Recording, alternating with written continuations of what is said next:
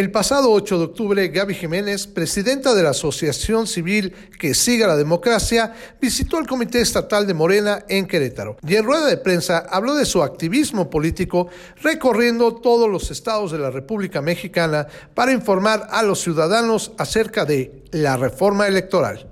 ¿Y de qué trata la reforma? En primer lugar, es importante desmentir lo que dice la oposición de que queremos desaparecer al INE. Esa es una mentira. El INE no va a desaparecer. Se le va a cambiar el nombre, como antes se llamaba IFE, después se llamó INE, ahora se va a llamar INEC, Instituto Nacional de Elecciones y Consultas. Pero no solamente es un cambio de nombre lo que se propone en la reforma electoral, son cambios mucho más profundos, pero que van a beneficiar a la población. Primero, reducir el número de diputadas y diputados federales de 500 a 300. Nuestro país tiene 300 distritos federales y 200 plurinominales.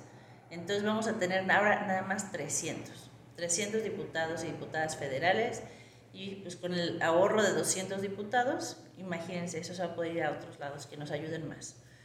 También se va a disminuir el número de senadoras y senadores. Actualmente tenemos 128 y también se propone que queden 96.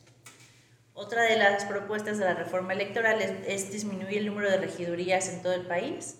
Tenemos 2.500 municipios aproximadamente muchos municipios que tienen más de 20 regidores, como es en el caso de Jalisco, Nuevo León, Ciudad de México, Estado de México. Yo no sé si aquí en Querétaro, pero hay muchos municipios que tienen de 12 para arriba.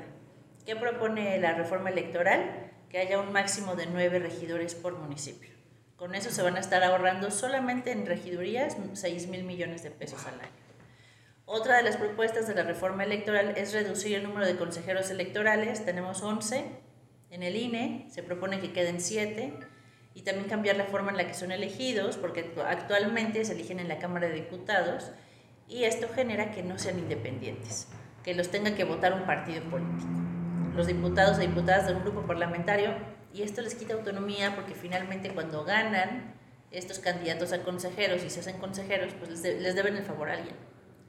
Y pues lo hemos visto con este INE que les puedo asegurar que el 80% de la población no confía en él. No confía en los consejeros del INE.